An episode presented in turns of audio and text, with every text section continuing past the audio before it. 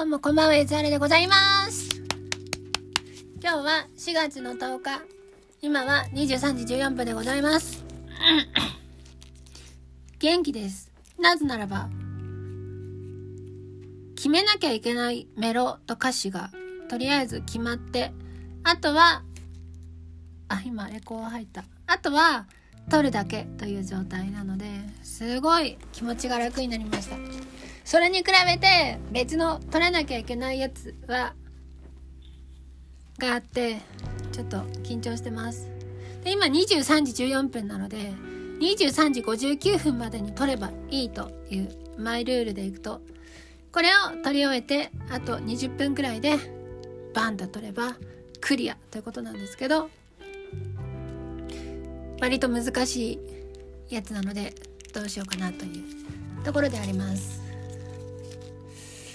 いやー木管楽器の音源が欲しいなと思い始めて。なんか良くないじゃないかなこの傾向って思ったりしちゃってます。もともとはブラストストリングスが入ったアニソンっぽいものを作りたいというところに着地したかっただけなのでそこには木管は入らないんですよ。木管って何があるんだろう？調べよう。木管楽器。はい。木管楽器は奏者の唇の振動によらない方法で発音する管楽器の総称であり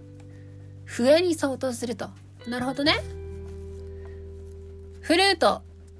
でピッコロ。あとはあとはえー。っとなんか分類が難しいな。クラリネットがあってサクソフォンがあってオーボエがあってファゴットがあってという話なんですね。欲しい。欲しい。私が名探偵ポアロが好きっていうのもあってポアロはねなんかあったはずですよ。オーボエかなんかを使ってたと思うよ。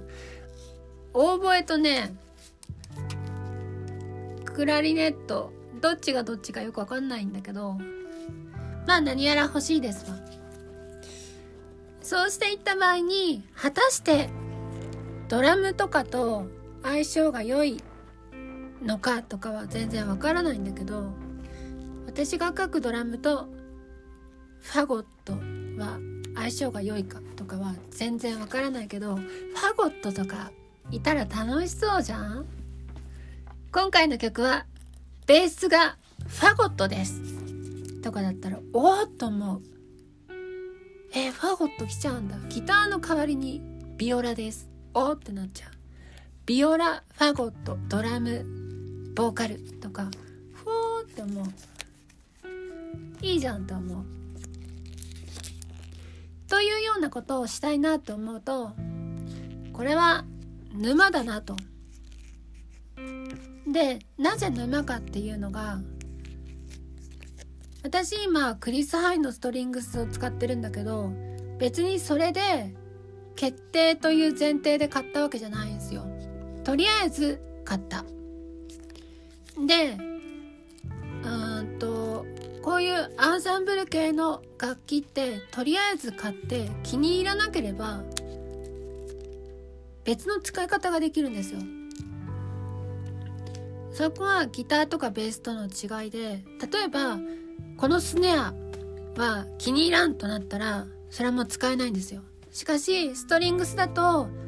なんか立ち上がり悪くてもやっとしてて好きじゃねえなってなったらそれは背景にアンビエントに流れてる方のストリングスにこう混ぜてやって厚みを出すっていう使い方ができたりするのでなんやかんやオーケストラの楽器ってあればあっただけいいと思うんですよね私は。ギターとかは本数が決まってるから何ともならないけどボーカルもね本数決まってるしそれに比べてオーケストラはそこら辺自由度が高いというかなんかそういうのを感じるバンド界隈の人として。ということもあるね買ったものが全部無駄になるかっていうとそうではない。でうんもうちょっとしたらスーペリアドラムが欲しいんだけどそれを買ったら AD2 が無駄になる可能性があるんですよ。だいぶある。私の中では結構な可能性がある。でさらにそれとタムとかをカスタマイズしたいってなった場合モドドラムをサブで使ってもいいわけです。とかを考えると AD2 の立場って何かなとかになってきたりする気がするしもっと自由度の高いピアノっていうのを買った場合アディクティブピアノっていうのはアディクティブキーズは大して意味を持たない可能性もあるわけですね。軽いから使うっていうのはあるかもしれないけど AD より AD2 より軽いとかだったらもうね立場ないし。そういうとこもあって。でリバーブもねもうちょっと研究した方がいいなとかがあって。もっとねボーカルにキラキラ感が欲しいなっていうのがあるんですよ。でそのキラキラと感じるのはなぜなのか。リバーブのした時の EQ の方の牌を上げてやったら確かにキラキラしたけどそれと私が望んでるキラキラが同じものなのか違うものなのかとかを今はまだわからないのでそこら辺も成長させていきたい。で今今日たまたまです。たまたまニコニコの自分の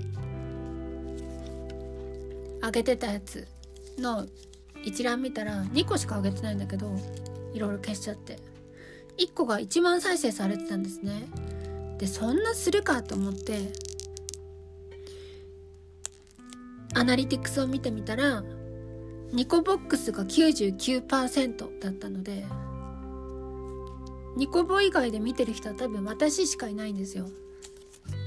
本当にニコ動何のやる気もなくアドレスとかも貼ってない状態なので。ってことはだよ。そのニコボに1年で1万再生するってことは1日3再生ずつくらいはニコボで聞いてる人がいるってことなんだよね。それがすごいなって思う。仮にそういう人が10人いたらもう10万再生でしょ。その時点で。私が YouTube に望んでた私がしたい活動はそれなんですよ。リストに入れてとりあえず毎日聞くようにするとか。でもそんな毎日聞くかな。今 YouTube にねいろいろリストに入れてもらってるんだけどやっぱ昔に歌った歌ってだんだんリストから順位下がってくるじゃないですか。100曲の中の1曲だったら1日3回再生されるけど300曲の中の1曲だったら1日1回再生されるかされないかとかになってくるからだんだんプレイリストの中の再生の回数とかも少なくなってきててそっからするとニコボをずっと聞いてる人の行動パターンってどういうのなんだろう？大変気になりますね。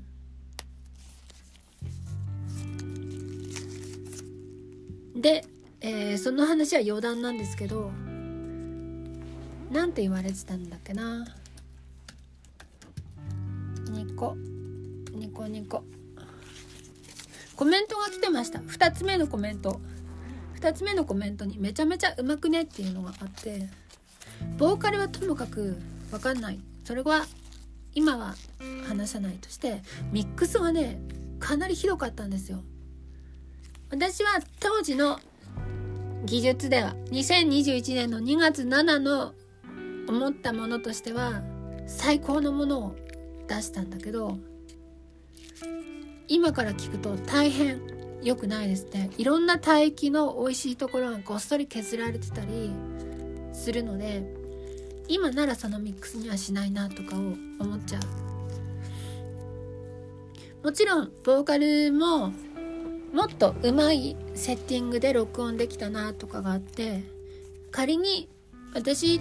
のボーカルが全く同じだったとしても今やったらもっといいエンジニアリングができたなっていうのはすんごい感じるんですね。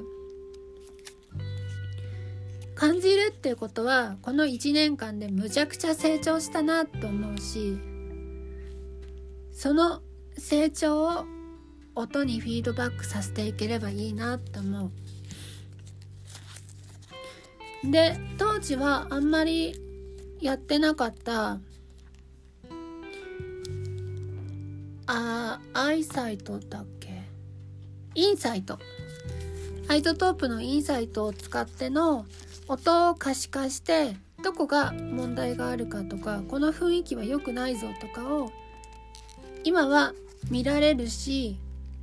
なおかつ音を聞いただけでここに問題があるであろうという視点でそのいろんなのを見ることができるようになった。ちょっとだけどね。ちょっとだけど。